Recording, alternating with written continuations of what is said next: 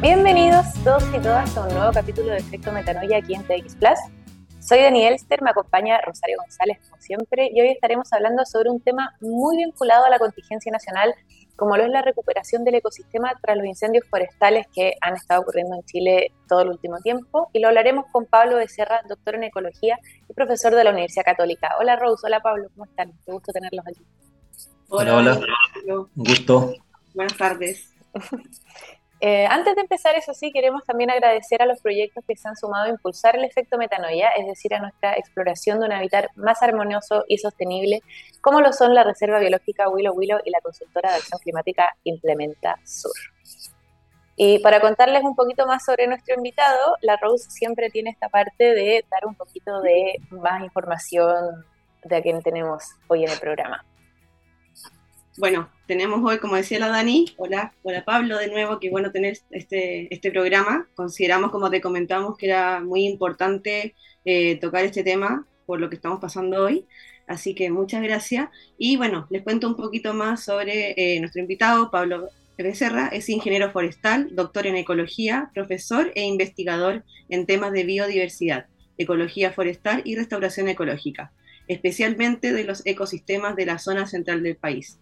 Actualmente es académico del Departamento de Ecosistemas y Medio Ambiente, Facultad de Agronomía e Ingeniería Forestal de la Pontificia Universidad Católica de Chile.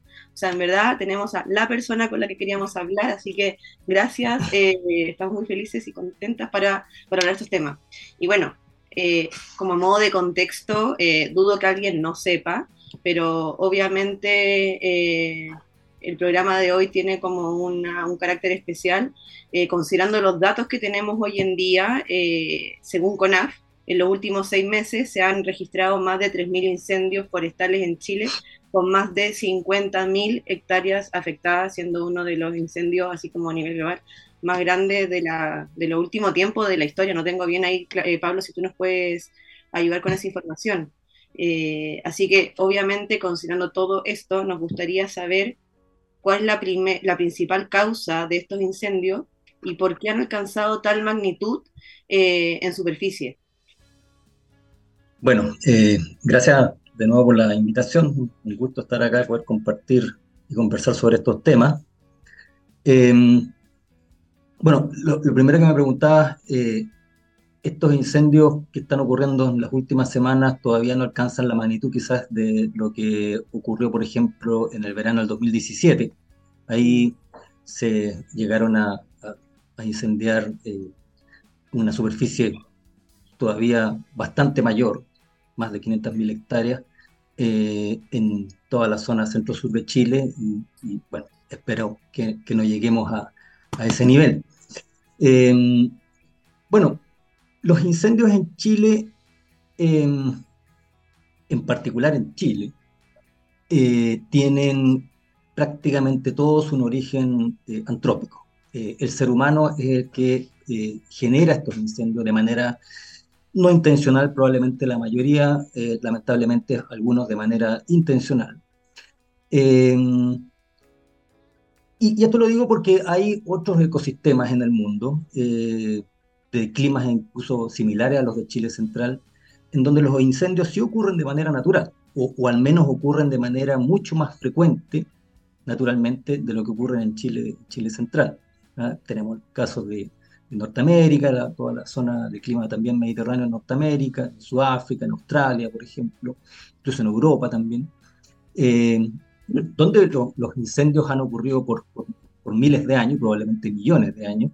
Entonces, eh, eh, en muchos casos se gatillan eh, de manera natural, principalmente por, tormentas eléctricas que, generan, eh, que gatillan los incendios y, estas tormentas en, esos, en esos otros ecosistemas muchas veces no están acompañadas de lluvia, entonces se generan los incendios por lo menos durante un buen periodo, cosa que en Chile eh, ocurre muy rara vez que ocurran, efectivamente hay tormentas eléctricas en Chile, ¿no es cierto?, que a veces incluso gatillan incendios, pero en, eh, Chile centro-sur normalmente esas tormentas eléctricas ocurren con precipitación. Entonces los incendios duran eh, muy poco y, se apagan relativamente rápido y, tienen magnitudes bastante menores.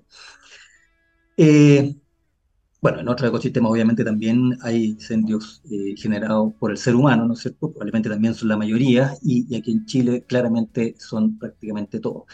Ahora, estos incendios eh, eh, lamentablemente en Chile abarcan superficies importantes porque normalmente lo que se incendia son áreas con plantaciones forestales de pinos, eucaliptos o, o pastizales con mucho eh, material combustible eh, en la zona central de Chile.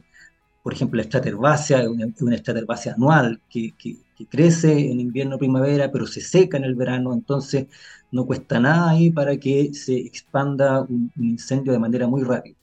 Y las, y, las áreas de plantaciones forestales en Chile son muy extensas, eh, con material combustible también muy continuo, eh, de muchas áreas de difícil acceso también. Entonces, eh, es muy difícil em, eh, también controlarlos y, la expansión en términos de superficie es bastante rápida. Obviamente eso depende también de las condiciones climáticas, ¿no es cierto?, de los niveles de temperatura, de viento, en particular, obviamente si, si, no ocurren, o de los niveles de humedad y si no están ocurriendo precipitaciones en la zona sur, también es un es, una condición propicia para, la expansión relativamente rápida de incendios y eso lleva a que eh, se generen incendios de grandes superficies. Yo diría que esas son las principales causas. Y ahí, Pablo, cuando dices que, que, que, acá son más que nada producto de la actividad humana, ¿se sabe más o menos si es porque había personas haciendo una fogata, alguien tiene una colilla, como se tiene algún dato de cuál es realmente... una botella de vidrio ahí. Claro, eso es eh, es súper difícil eh, establecerlo con, claridad en cada, en cada situación, en cada incendio.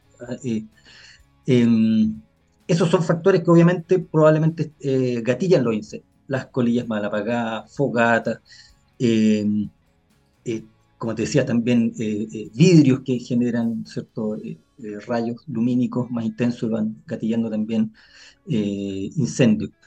Em, probablemente uno de los factores que sí se sabe que, que, gatilla incendios eh, eh, o mecanismos que, eh, antrópicos que gatillan incendios son las prácticas agrícolas o forestales. ¿ah? por ejemplo, cuando se, hay soldaduras, por ejemplo, hay alguna práctica incluso de, de, quemas controladas que finalmente se descontrolan aunque probablemente esos son la, la, mayoría de los casos, pero yo diría que la mayoría tienen que ver con soldaduras o con chispas que, que, se producen por estrellamiento de metales, cosas así, que eh, para lo cual sí existe alguna evidencia, por lo menos, de que eso efectivamente gatilla incendios. ¿ah? Los otros, las colillas, es lo más probable, lo más probable es que sí gatillen incendios, ¿no es cierto? Pero, pero establecer la proporción o la importancia de cada una de esas formas de, inicio de incendio es súper difícil y, no está claro aún. Claro, me imagino, pero también hay que preguntarte cuáles entonces son los principales efectos ecológicos de un incendio y particularmente de estos incendios. Claro, bueno, a ver, eso siempre va a depender de cuál es el ecosistema que se está incendiando. Eh, por ejemplo, una a lo mejor la, situación más simple eh, o más fácil de entender, las plantaciones forestales de pinos y eucaliptos se queman, bueno, ahí probablemente se incendia todo, eh, se muere, en el caso de los pinos, los pinos, eh, la mayoría mueren, ahora los incendios ahí también son súper variables espacialmente, ¿ah? hay zonas que, que, que en donde se genera una mayor magnitud del incendio, se incinera incluso la, la madera o, la, vegetación. En cambio, en otras partes eh, cercanas, incluso espacialmente, eh, los incendios pasan más rápido, no se alcanza a quemar eh, o, a morir incluso los individuos arbóreos y, muchos de ellos sobreviven. Entonces, en el caso de las plantaciones, bueno, hay, en el caso de los pinos, mortalidad en muchos individuos, algunos sobreviven, especialmente lo de las quebradas, algunos sobreviven, los, en el caso de los eucaliptos, eh, también probablemente en algunos casos pueden sobrevivir. Los eucaliptos tienen la particularidad así de, de, de, generar eh, o el potencial de reproducirse vegetativamente. Esto quiere decir de que a pesar de que se muere el individuo eh, por el fuego, los, tocones o remanentes de raíces que quedan de los eucaliptos pueden rebrotar. bueno, ahí en el caso de las plantaciones, como les decía, hay, cierta homogeneidad en términos de la estructura de la vegetación y, eso es prácticamente lo que pasa en grandes superficies. Cuando se quema, cuando se incendia bosque nativo, en cambio, ahí es muy variable en función de qué tipo de bosque nativo se está incendiando. Eh, Espacialmente también el bosque nativo es muy heterogéneo. Eh, zonas de quebradas tienen composiciones de especies diferentes a la de las laderas, estructuras o abundancia, densidad de la vegetación también es diferente. Eh, entonces eh, es más variable espacialmente. por ejemplo, el, bosque nativo quizás más degradado, pero también más simple. En el caso de Chile Central son los espinales, que son áreas de eh, lo que se denomina una sabana, en que hay una cobertura herbácea muy dominante eh, que se seca en verano, y espinos distribuidos de manera normalmente discontinua. Eh, ahí lo más probable es que normalmente el estrato herbácea se queme completo, los espinos, muchos de ellos, dependiendo también nuevamente de la intensidad de los incendios, se mueren, se incineran incluso algunos, pero en otros casos sobrevive el tocón, sobrevive la, raíz y, los espinos también tienen la capacidad de rebotar vegetativamente y pueden rebotar, incluso formar una, una, el mismo tipo de vegetación, una sabana, digamos, de espinos, eh, bastante rápido. Eh, cuando se quema bosque esclerófilo, por ejemplo, eh, afortunadamente muchas especies leñosas, al menos del bosque esclerófilo, tienen también esa capacidad de rebrotar vegetativamente desde remanentes que van quedando no solo por incendio, incluso también por talas que han ocurrido en el, bosque esclerófilo. Las especies han tenido la capacidad de rebrotar. Eh, eh, no necesariamente entonces la, regeneración ahí ocurre desde semillas, sino que de estos, de, estos remanentes que, producen rebrotes y, nuevamente se forman individuos. Eh, afortunadamente, justamente el, bosque esclerófilo, eh, y, no solo el bosque esclerófilo, ah, también el bosque, bueno, el bosque esclerófilo es el de la zona más central de Chile, entre la quinta y séptima región, pero los bosques ya al sur de la séptima región, principalmente de, robles, gualos, raulíes, eh, muchos eh, de, las especies que habitan en esos bosques también tienen la capacidad de rebrotar vegetativamente. Y digo afortunadamente porque gracias a esa capacidad es que, por ejemplo, en la actualidad todavía existe bosque esclerófilo en la historia de Chile probablemente se ha incendiado, yo diría que prácticamente el 100% de la superficie de bosque esclerófilos que existe en Chile. Eh, y si no fuera por esa capacidad de rebrote vegetativo, de rebrote de tocones, de raíces, que tienen muchas especies del bosque esclerófilo, probablemente el bosque esclerófilo se habría extinguido. Eh, Una clase magistral acá de, Sí, así, wow. Y bueno, eh, y, bueno afortunadamente. Gracias a eso hay, hay bosque. Sí, pues qué bueno que dijiste la palabra afortunadamente, porque claro, este, nosotros decimos este programa es como especial para nosotros en el sentido de que tiene un tono un poco más, más, más, más grave o más denso, pero porque hay que tomarlo. Entonces, acá yo te pregunto, y ojalá que la respuesta sea positiva, pero ¿podemos realmente recuperar estos ecosistemas dañados después de los incendios, como con todo lo que hay dicho, el tema esclerófilo? Eh, ¿Hay esperanza? Sí, lo, eh, como decía, a ver, bueno, nuevamente, depende de la intensidad de los incendios eh, y a su vez eso depende, por ejemplo, del viento, de la pendiente, etc. Normalmente eh, en un área incendiada eh, quedan muchos tocones vivos, incluso aunque se queme por completo, digamos, el individuo aéreo, ¿ah?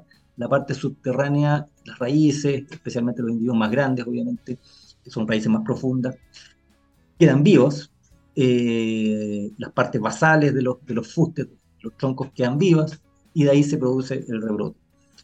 Entonces, eso ha salvado a los bosques esclerófilos y en base a eso hay, eh, se recuperan relativamente rápido el bosque y los bosques de la zona sur también, ¿ah? el bosque de roble, igual, la séptima, octava región, novena región incluso, y después hacia el sur también hay varias especies de todo lo que es el bosque valdiviano, también hay varias especies que pueden rebrotar eh, vegetativamente. Te interrumpo un segundo, de, que muchas veces aquí damos por hecho que la gente sabe lo, de los conceptos que hablamos, pero no hemos dado cuenta que no. Y creo que el momento exacto para explicar, por lo menos lo que te escucho, la diferencia del bosque esclerófico, de, esclerófilo del bosque valdiviano. También yo, eh, un poquito antes de seguir con, con, la respuesta. Sí, pues el bosque valdiviano, como les decía, que se distribuye principalmente en la décima región de, Chile, la región de los ríos, de los lagos, ¿ah? eh, bosques más, más, más, húmedos, obviamente, pero donde también pueden ocurrir incendios a veces.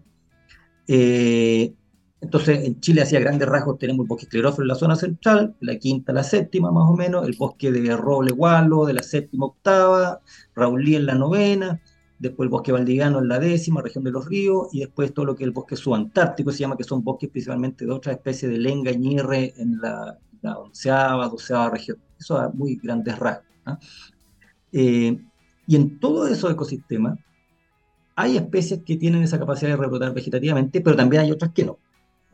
Especialmente las especies herbáceas eh, muchas especies herbáceas no tienen esa capacidad de rebrotar. Eh, ¿Cuáles son las especies herbáceas? Eh, bueno, las herbáceas eh, nativas de la zona central de Chile, ¿no es cierto? Y de la zona sur de Chile, ahí hay, de distinto tipo, especies herbáceas, ¿no es cierto? especies que no lignifican, que, que normalmente, o sea, que no forman un tronco con, de madera en el fondo, y que por lo tanto crecen o duran algunos pocos años, algunas duran un solo año, otros dos años, o algunos pocos años eh, en cambio, las especies leñosas como arbustos y árboles eh, normalmente duran mucho más, o sus largos de vida, ¿no es cierto?, son mucho mayores. Entonces, ¿qué es lo que pasa? Eh, ¿Hay esperanza de, restauración? Por supuesto que la hay.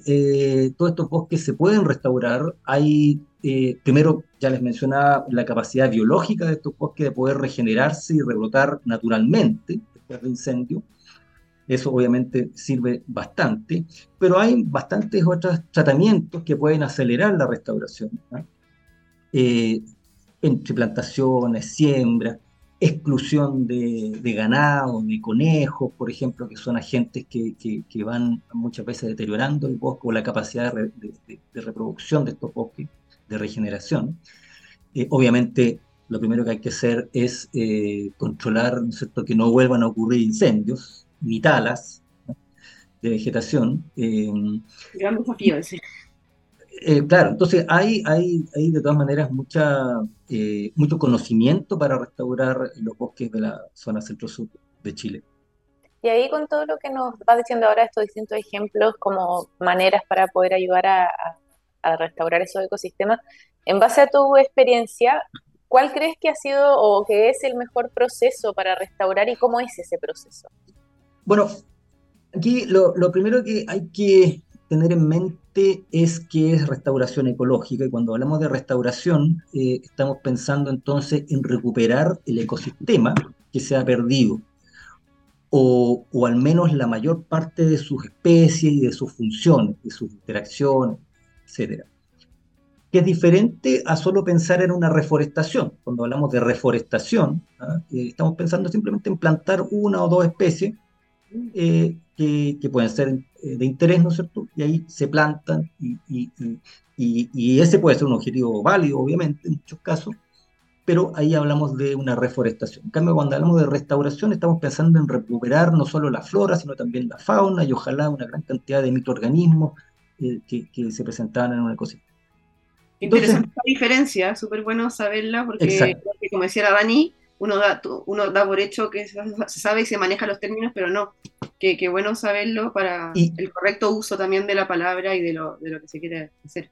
exacto. Y, y, en Chile lo que principalmente se, se, hace y se ha hecho es básicamente reforestación. ¿ah? Eh, no se hace prácticamente restauración. Entonces, cuando hablamos de restauración, en el fondo, eh, nos planteamos como objetivo recuperar la mayor parte de las especies ojalá posible, ¿cierto? Em, entonces, para hacer restauración se, necesita hacer una planificación, buscar caracterizar el objetivo, el, ecosistema objetivo que queremos recuperar, ¿no es cierto? Caracterizarlo en términos de todas las especies que existen al menos, de sus funciones, ojalá también. Y en base a ese objetivo, a, ese ecosistema que queremos recuperar, eh, eh, comenzar un proceso de control de factores limitantes, como mencionaba, ¿no es cierto?, herbívoros exóticos, como el ganado o el conejo, ¿no es cierto?, o las liebres, en zona centro-norte de Chile, por ejemplo, o sur también. Eh, hacer reforestaciones eh, con varias especies, no solo con una, con dos. ¿ah? Eh, siembras también se pueden hacer, siembras o plantaciones. se puede, en algunos casos, especialmente cuando cuando los incendios han ocurrido en zonas dependientes, es importante hacer algún tipo de control de erosión o de mejoramiento de suelo, por ejemplo, incorporando materia orgánica no descompuesta o alguna estructura que reduzca la velocidad del agua, ¿cierto? Cuando zonas dependientes, cuando llueve, el agua, y, después de un incendio en donde quedó poco de vegetación, ¿no es cierto? El agua, eh, ahora probablemente cuando llueve, si es que llueve, en otoño invierno, ¿no es cierto? Probablemente esa lluvia va a acarrear eh, material que quedó en las laderas, eh, se pierde con eso, se pierden nutrientes, se pierde materia orgánica, la puga que puede haber quedado después de un incendio. Eh, entonces, si, especialmente en esos casos con mayor pendiente, si se incorporan, por ejemplo, troncos, ramas o algunas estructuras que, reduzcan la velocidad del agua, de, las lluvias, va a contribuir a la, en el fondo a la conservación del suelo, de los nutrientes y de la y, de la materia orgánica que quedó ahí post incendio o que se puede ir generando después con la regeneración de las especies después de los incendios. Eh, en zonas con menor pendiente, eh, eh, probablemente esa, esa, erosión es menor, ¿ah? esa pérdida de suelo es menor, pero podría ser también importante reincorporar materia orgánica porque la materia orgánica va a aportar control, sobre todo la reducción de la evaporación del agua del suelo. ¿ah? Una vez en las áreas incendiadas ustedes pueden imaginarse, en el suelo se quemó todas las hojas que habían, las hojas secas que habían, las hierbas se quemaron, las hojas secas se quemaron, ¿ah? las, ramas que estaban en el suelo, y eso, eso determina que lo que llueve, prácticamente todo se evapora. ¿Ah? Entonces, si incorporamos materia orgánica, eh, esa evaporación va a ser menor y el agua se va a conservar ahí, y eso obviamente es importante para las plantas que, que puedan estar regenerando en esos sitios, o que se planten en esos sitios, se siembren en esos sitios. Oye, Pablo, ¿y más o menos de aproximadamente cuánto tiempo estamos hablando que toma un proceso para poder que empiece a regenerarse ese bosque? Mira, la, la regeneración que yo le decía vegetativa, o sea, que viene desde las raíces, de las cepas que quedan después de los incendios, cepas vivas, ¿no es cierto? Es súper rápida. ese rebrote, eh, especialmente de, individuos grandes que se incendiaron, o adultos que se incendiaron, ese rebrote es a los pocos meses. Y eso va generando crecimiento de, eh, incremento de la vegetación, de la cobertura de la vegetación y eh, la, recuperación de, por lo menos de la cobertura de la vegetación, eh, puede durar, nosotros hemos hecho algunos estudios siguiendo, siguiendo históricamente la recuperación, por lo menos en 20 años ya se recupera bastante la, la cobertura. El punto es recuperar las especies eh, y ahí eh, la recuperación de especies, sobre todo que no tienen esa capacidad de, rebrotar desde cepa o desde raíces, bueno, eso, eso implica reintroducción eh, por siembra o plantación, especialmente, como les decía, de las especies herbáceas y algunos pocos arbustos. Y bueno, eso si se comienza a hacer un año o dos años después del incendio, puede demorar también por lo menos unos unos 20, 25 años en ya establecerse eh, algunas especies arbustivas y herbáceas. Y las especies arbóreas, afortunadamente la mayoría, por lo menos en la zona central de Chile, tienen esa capacidad de rebrotar vegetativamente y estas se van a poder eh, recuperar bastante bien después de los incendios. Eh, de hecho, muchas veces se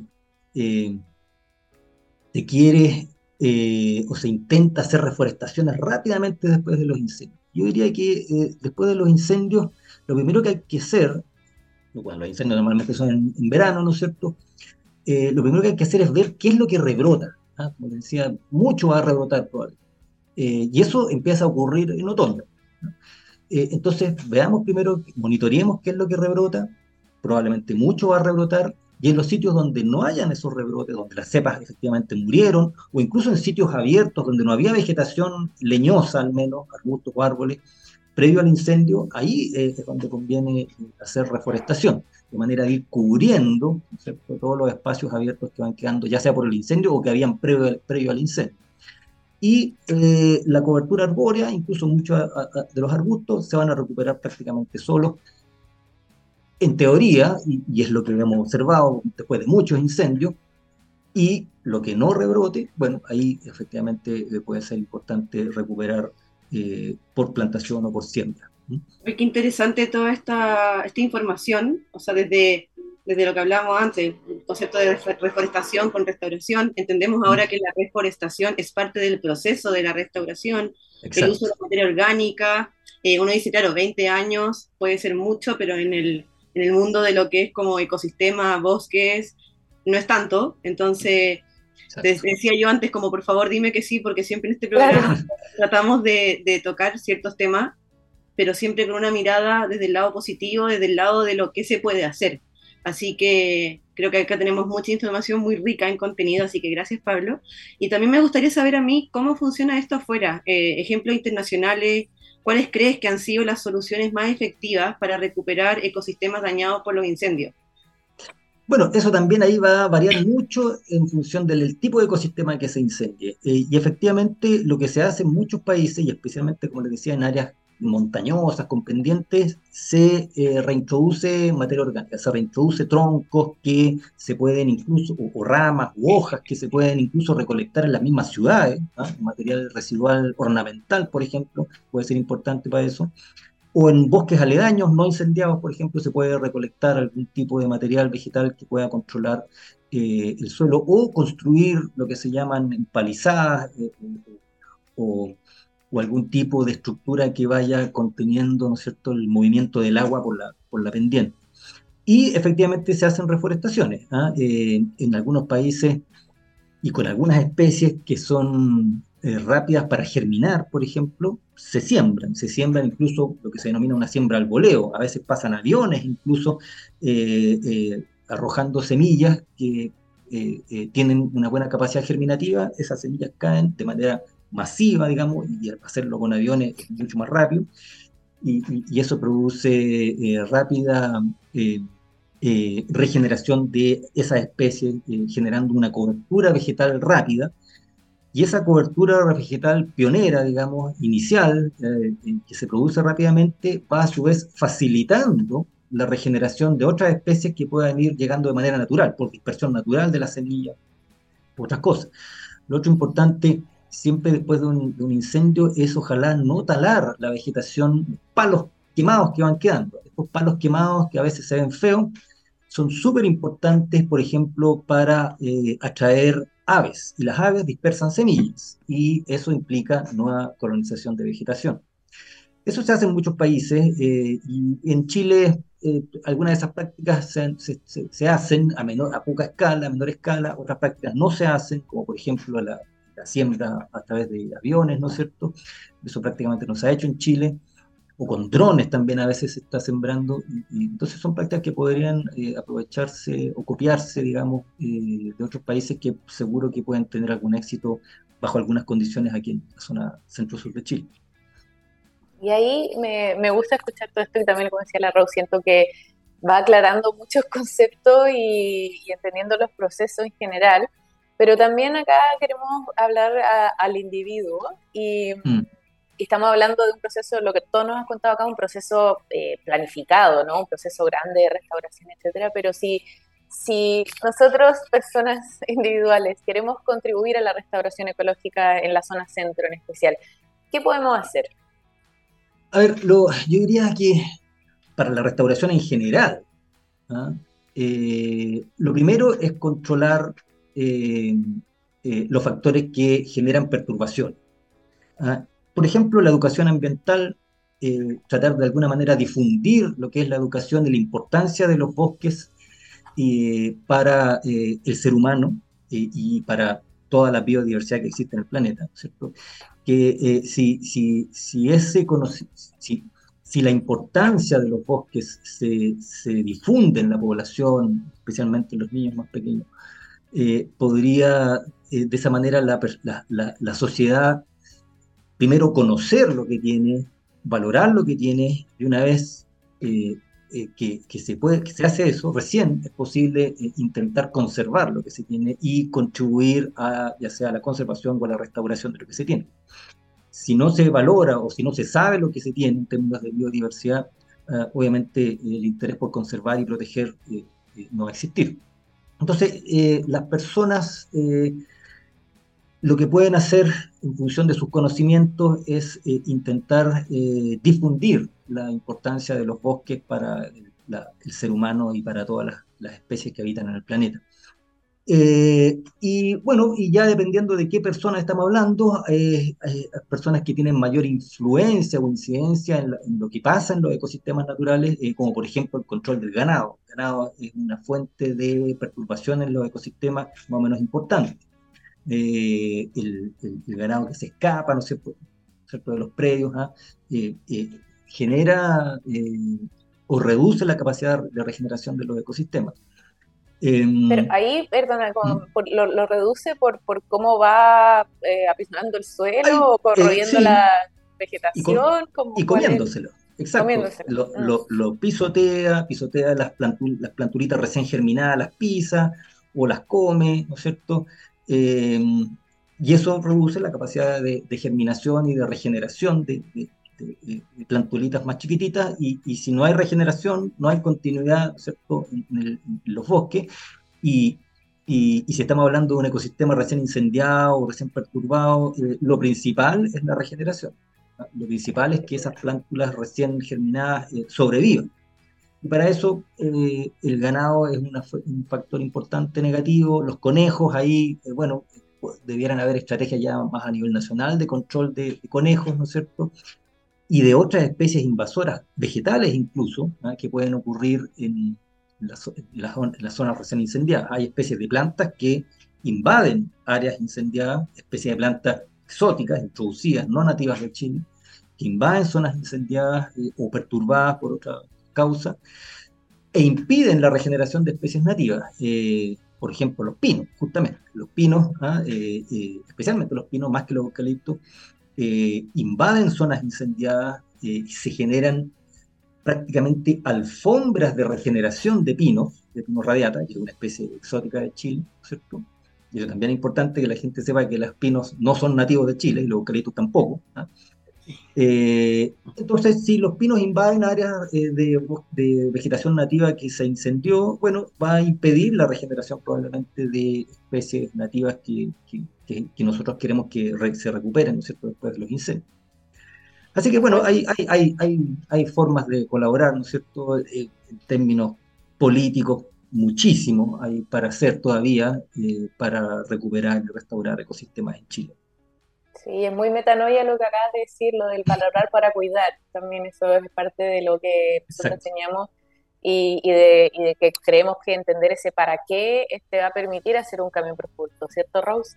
Sí, es fundamental y, claro, y para ir cerrando también, y nos vamos con la pregunta más metanoica de toda esta conversación, eh, que tiene que ver mucho con lo que decías recién.